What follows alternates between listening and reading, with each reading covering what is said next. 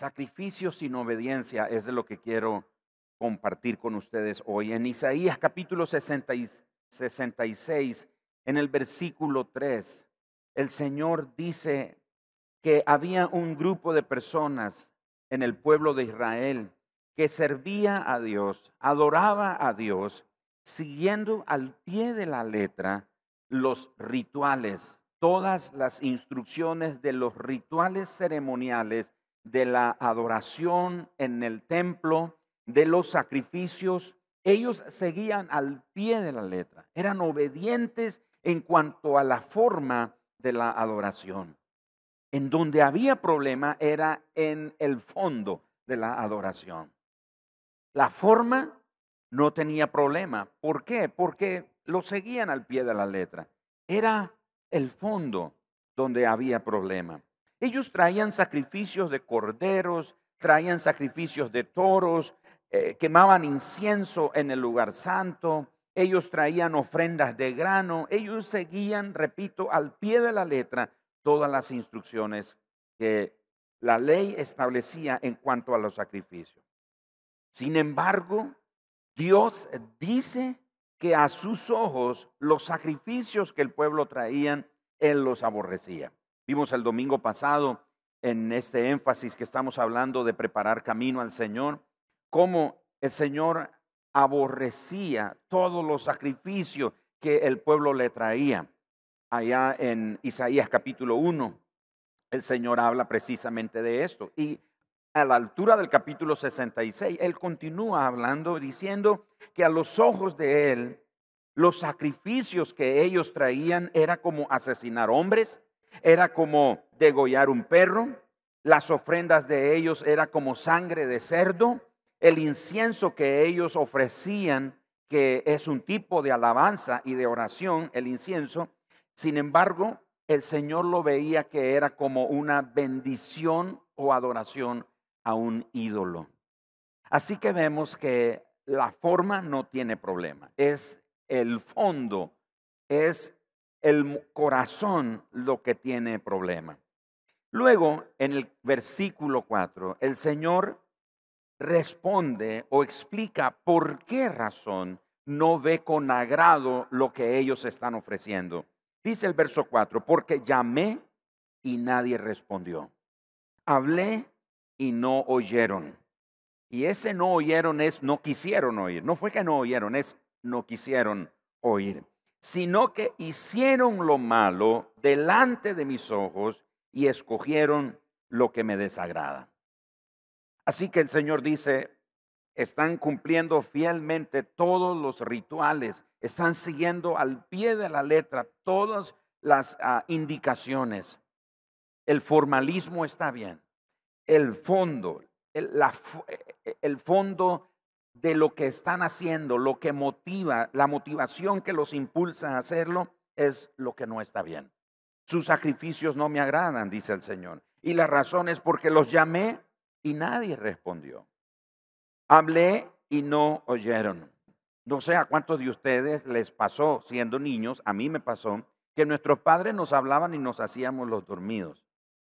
Y mi mamá o mi papá decía, o el mayor que me despertaba, mi tía o, quien fuera en su caso, siempre solían decir, es más fácil despertar un dormido que un despierto. Porque el que se hace dormido es eso, se está haciendo el dormido, está oyendo, pero no quiere responder.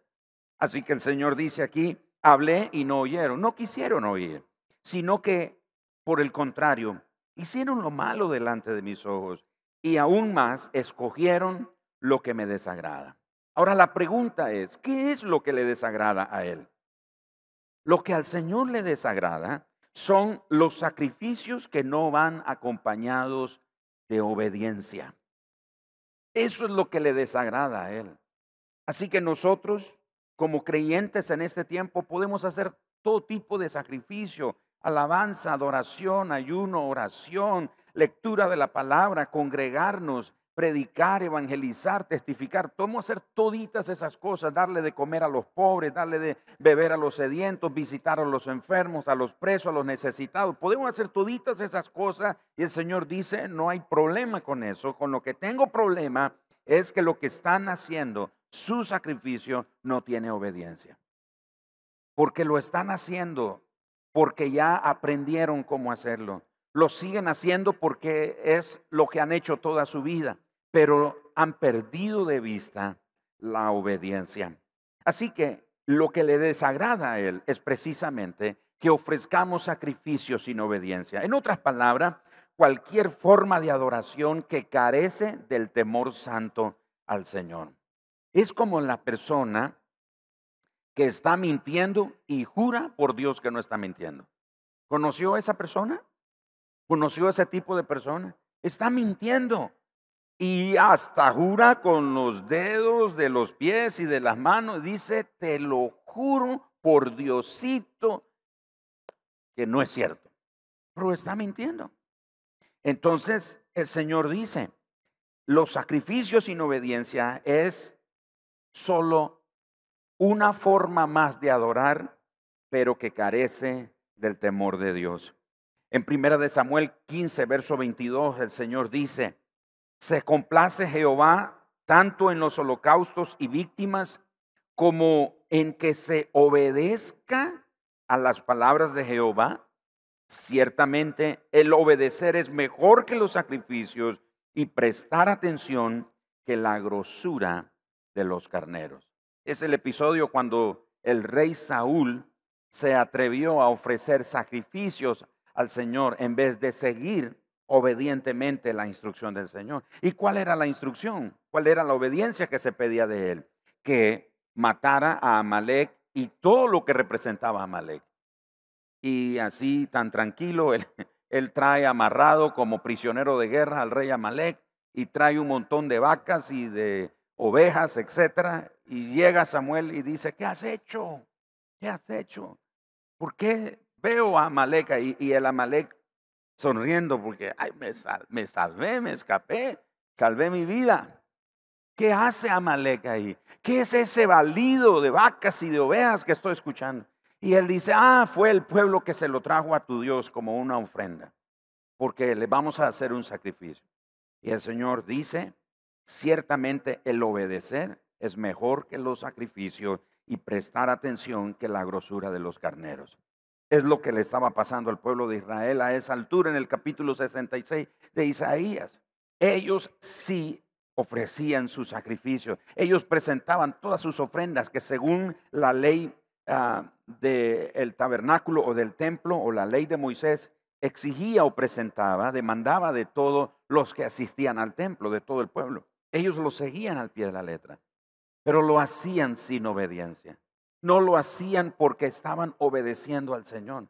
Ellos sencillamente lo hacían porque para que otros lo vieran. Era como una apariencia, era una hipocresía espiritual lo que ellos estaban ofreciendo. Así que estas personas que se describen en Isaías 66, verso 3, pensaban que estaban adorando a Dios, pensaban que estaban agradándolo a Él pero terminan descubriendo que su adoración le era repulsiva. El Señor la menospreciaba. Sin embargo, por amor a su pueblo, Dios decide alentar a su pueblo. Y en el versículo 2, la segunda parte del versículo 2 de Isaías 66, dice el Señor, pero miraré a aquel que es pobre y humilde de espíritu.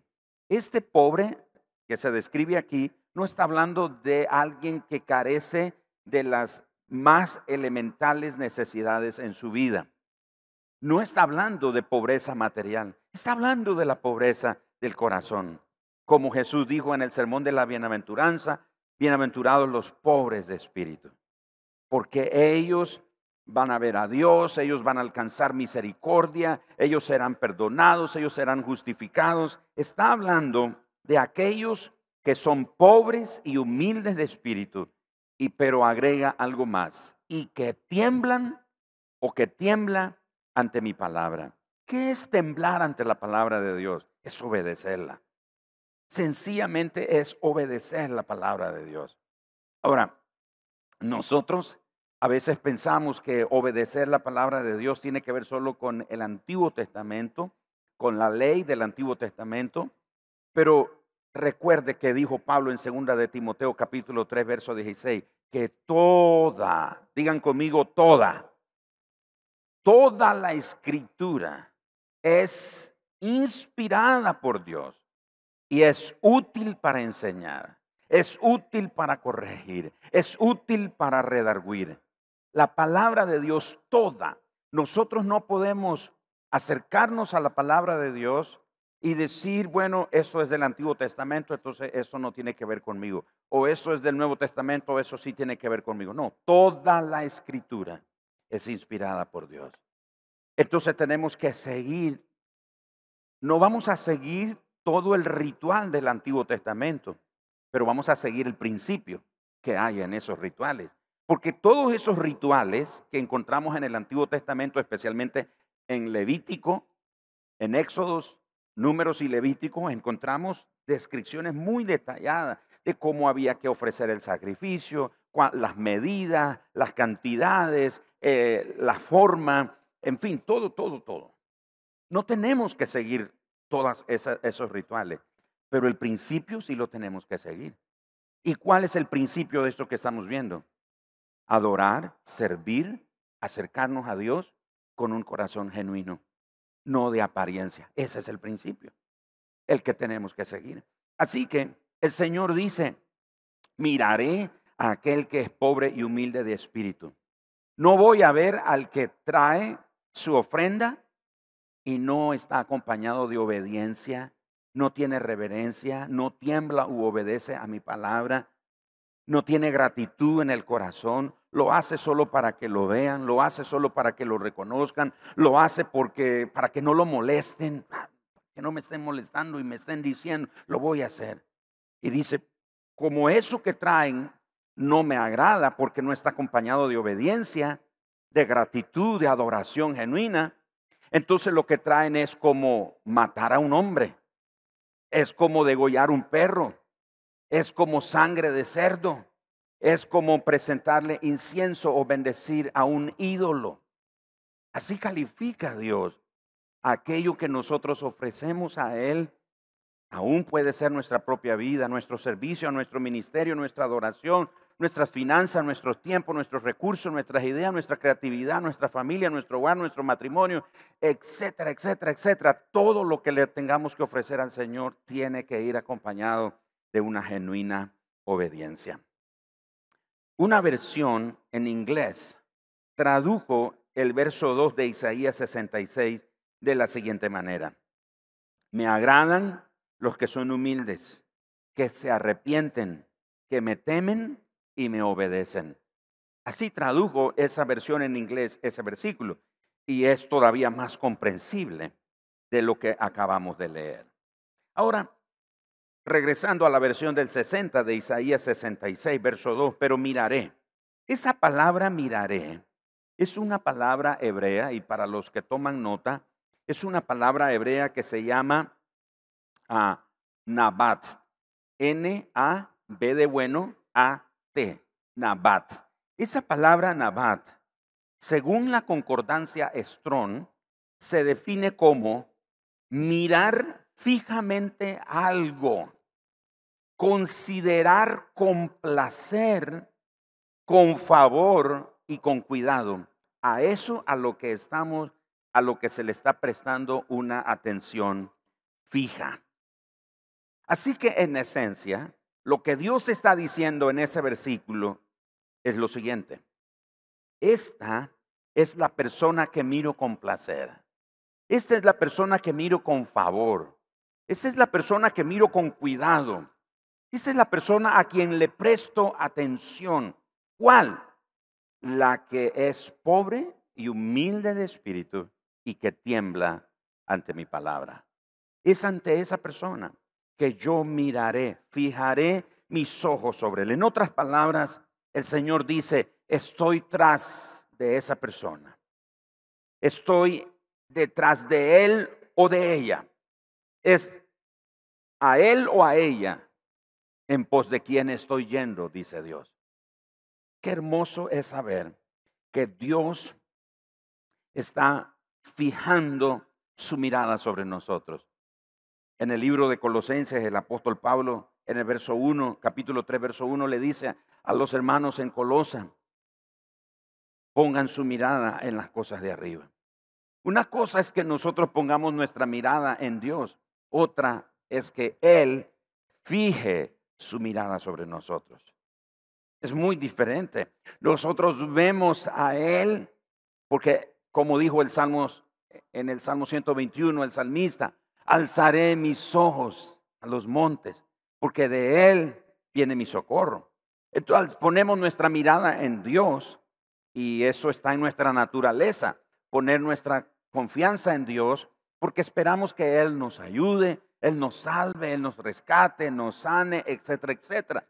Esa es nuestra naturaleza, poner nuestra mirada en Dios con ese propósito. Pero muy diferente es que Dios ponga su mirada sobre nosotros.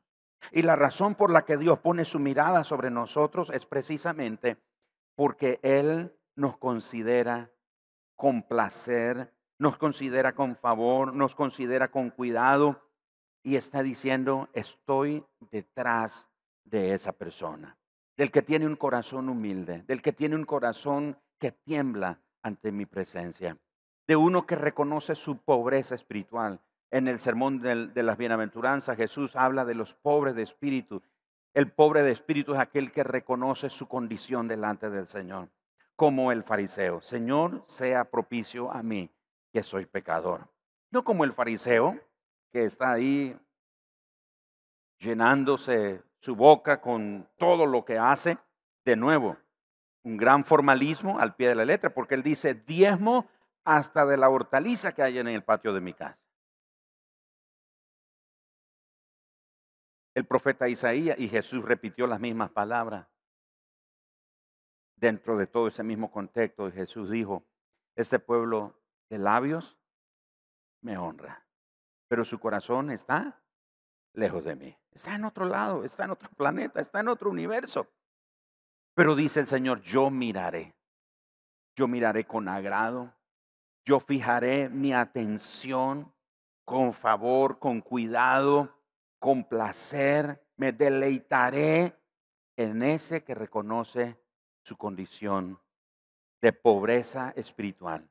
Lo que viene delante de mí, dice el Señor, y se cree superior a otros en cuanto a su espiritualidad, se cree más espiritual, se cree mejor, más santo, más consagrado, más dedicado, etcétera. Dice el Señor, no, a él no lo voy a ver, pero voy a fijar mi mirada sobre eso. Hoy yo quiero invitarte a lo siguiente. ¿Qué tal si esta noche hacemos una oración y le pedimos al Señor que Él ponga su mirada sobre nosotros? Señor, búscame. Tommy Tini, un escritor que recomiendo, escribió hace muchos años y yo leí eh, uno de sus libros que se llama La búsqueda de Dios. Y en ese libro, Tommy Tini, por cierto, hace muchos años vino aquí a una conferencia de pastores aquí en Mundo de Fe. Y en ese libro él habla y dice, que muchas veces cuando nosotros estamos buscando a Dios, cuando nos enteramos, cuando al final de cuentas venimos a dar, a enterarnos que realmente el que está persiguiendo a Dios, sígame en esto, por favor, y chicos de alabanza suban, el que está persiguiendo a Dios, ocurre algo, explica este, el pastor Tomitini, explica algo que el que está persiguiendo a Dios ocurre algo inexplicable en su búsqueda. Y es que en algún momento dado, el perseguidor se convierte en el perseguido. Y ahora yo no soy el que estoy persiguiendo a Dios, sino que es Dios el que me está persiguiendo. Yo quiero ser de esos, de los que Dios dice, detrás de él voy. Yo no me acuerdo de niño ahora, ¿cómo se llamaba ese juego? O yo creo que sí se llamaba el pe congelado o algo así por el estilo. Y el que andaba el, el congelado, ¿se recuerdan? Tenía que perseguir a los demás. Y todos nos escapábamos evitando que ese que andaba el congelado nos tocara. Pero el que andaba el congelado tenía puesta la mirada sobre alguien, ¿no es cierto? Y buscaba, lo perseguía hasta que lo alcanzaba y lo tocaba y gritaba congelado. ¿Cuántos se acuerdan que hicieron eso, ese juego? Okay. Así que me capta bien el punto. Yo quiero que Dios me persiga. Yo quiero que Dios fije su mirada sobre mí. Yo quiero que el Señor me vea con agrado. Yo quiero que Él me vea con cuidado. Yo quiero que Él me vea con favor. Yo quiero que Él se deleite en mí. Yo quiero que Él fije su mirada sobre mí. Y cuando Él mire su mirada, fije su mirada sobre mí, Él diga, detrás de Él voy. Detrás de Él o de ella voy. Los perseguidores se convierten en perseguidos. Yo llevo, creo ya, si no me equivoco, bueno, para no dar cifras en el aire, llevo más de 30 años persiguiendo a Dios. Más de 30 años persiguiendo a Dios. Y algunas veces en mi persecución me he encontrado que Dios es el que está corriendo detrás de mí, atrayéndome hacia Él, enamorándome, deleitándose sobre mí. ¿Se acuerda lo que dice el libro de Sofonía? Con cánticos me deleitaré sobre ti cantaré sobre ti, con cánticos me voy a deleitar sobre ti. Yo quiero que el Señor ponga su mirada sobre mí. ¿Me quieres acompañar en esa oración esta noche? Yo solo conozco un recurso que puede hacer unos cambios increíbles en nuestra vida y es la oración. La oración no solo cambia nuestro ambiente, la oración tiene como propósito cambiarnos a nosotros. Muchas veces nosotros oramos para que el Señor cambie una situación. Estamos orando mal. Lo que necesitamos es orar para que el Señor nos cambie a nosotros. Dios no va a cambiar la situación que estamos pasando hasta que a través de esa situación que estamos pasando, nosotros seamos cambiados. Así que hay dos grupos de personas según Isaías capítulo 66. Los que ofrecen un sacrificio, pero sin obediencia. Alaban, adoran, sirven, etc. Pero su corazón está lejos de Dios. Pero hay otro grupo que dice el Señor, a ellos los miraré. Voy a fijar mi mirada sobre Él. Lo voy a perseguir. Porque es pobre y humilde de espíritu y tiembla